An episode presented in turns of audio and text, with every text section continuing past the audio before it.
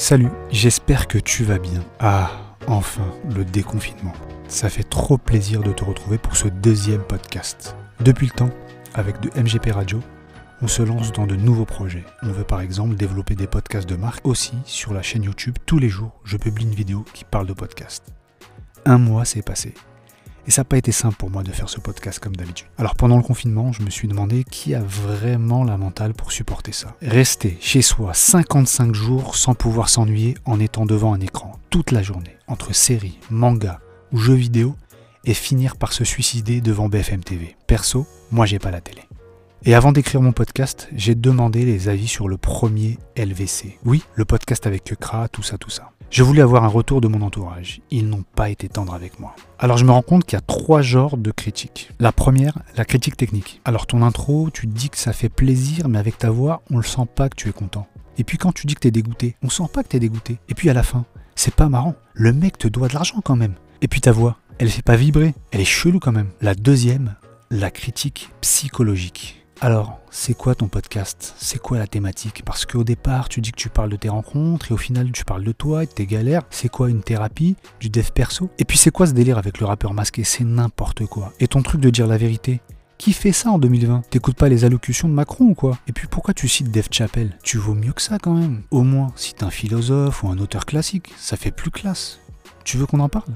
Et la troisième, la critique sentimentale. Ton frère avait raison, c'est la déprime ton truc. J'aurais jamais dit tout ça. Et puis ta voix, franchement, ne raconte jamais notre rencontre. Les gens vont penser que tu es pas heureux en couple. Le prochain numéro, tu me fais écouter avant de diffuser. La honte, quoi. Tu sais, cette fois-ci, j'étais vraiment pas dégoûté. Fuck that. J'en avais plus rien à faire. Ce qui était cool, c'était surtout les retours positifs. Alors je me suis concentré sur ça. Et puis je vais vraiment bien. La vie est chouette, je te l'ai déjà dit. Je voulais faire des choses comme je l'entendais, sans concession. Je fais pas de la radio, bordel. Et puis avec tout ça, je me suis dit, je veux parler de bonheur. Et là, je repense au plus geek des gens médiatisés que j'ai rencontrés. Sébastien Abdelhamid Godelu. Lui, son truc, c'est la pop culture, la juve et les Jordan. Tout pour rendre un homme heureux. J'aurais pu rajouter la bière, mais comment dire? Je pense que c'est pas vraiment son truc. Et c'est la personne qui m'a semblé la plus heureuse de celles que j'ai rencontrées. On s'entend des personnes médiatisées. Et je vais te dire pourquoi. Mais avant ça, il faut que tu saches que j'ai beaucoup lu pendant ces 55 jours de confinement. J'avais un truc en tête, la vie est chouette. C'est un peu mon slogan. Et je n'avais pas à me convaincre que j'allais bien. Je vais bien, c'est tout. Pour moi, le bonheur et le fait d'avoir réussi ce que tu as entrepris n'a rien à voir. Il y a des gens qui sont successful, qui ont matériellement tout, mais qui ne sont pas heureux. Finalement, c'est toi qui décides de l'être. Bref, je découvre une tuerie le livre de Mark Manson, L'art subtil de s'en foutre. Un livre de développement personnel pour ceux qui n'aiment pas le dev perso. Un livre de dingue. C'est pas la semaine de 4 heures de Tim Ferriss ou les livres de pseudo-coach qui te donnent les 10 clés pour réussir, genre visualisation, les routines, etc. Que du bullshit. Un livre où tout n'est pas à prendre. D'ailleurs, il ne faut pas avoir peur de la vulgarité. Il y a plein de fuck dans le livre. C'est aussi un livre authentique, brut, comme je les aime, et ça ne m'étonne pas qu'il commence par Charles Bukowski. Charles Bukowski, c'est pas vraiment un exemple à prendre. Et en même temps, si l'auteur le cite, c'est parce qu'il incarne d'une certaine façon le rêve américain, parce qu'il a rien lâché. Il débute sa carrière professionnelle d'auteur à 50 ans. T'imagines 50 ans Waouh Pour résumer sa vie, Charles Bukowski, c'est un postier. Et son hobby, c'est d'écrire des nouvelles, et il peine à les publier. Il tombe alors dans une sombre dépression, et s'ensuit une vie de débauche entre sexe et alcool. Et finalement, pour ne pas sombrer, il continue à écrire, et finit par publier un best-seller, Post Office. Selon moi, son succès profondément n'a rien changé pour Bukowski. Loser devenu auteur à succès, qui restera toujours un vieux dégueulasse. Mais surtout, si Mark Manson le cite dans son livre, c'est pour mettre en avant le fait d'assumer son statut de loser. C'est ce qui fait qu'il est devenu ce qu'il est ou ce qu'il était, parce que Charles Bukowski n'est plus de ce monde. Bon, si t'as jamais lu un de ses livres, tu sais quoi, no comment.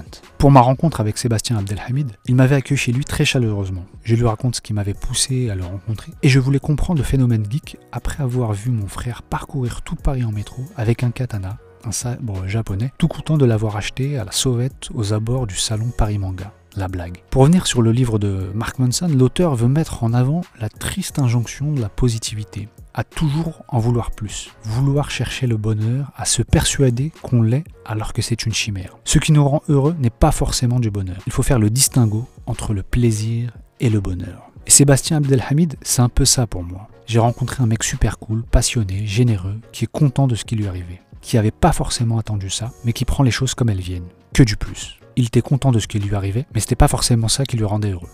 Et depuis Canal Street, il en a fait du chemin. Abdel, qui maintenant anime l'émission dans la légende, d'ailleurs sur Click TV, après être passé par France Télévisions dans l'émission On n'est pas des pigeons, où il incarne le rôle de l'emmerdeur. Alors si tu veux en savoir plus sur ce portrait, je crois que tu peux retrouver l'article sur le site du Bondi Blog. Le titre c'est Sébastien Abdelhamid, le Muslim Geek. Un peu putaclic comme titre, après coup, il est beaucoup plus que ça. Et comme on parle ici de rencontres, je me rappelle qu'il avait insisté sur le rôle d'un de ses amis dans sa carrière, qui n'est autre que Mouloud Achour. C'est Mouloud qui lui avait mis le pied à l'étrier.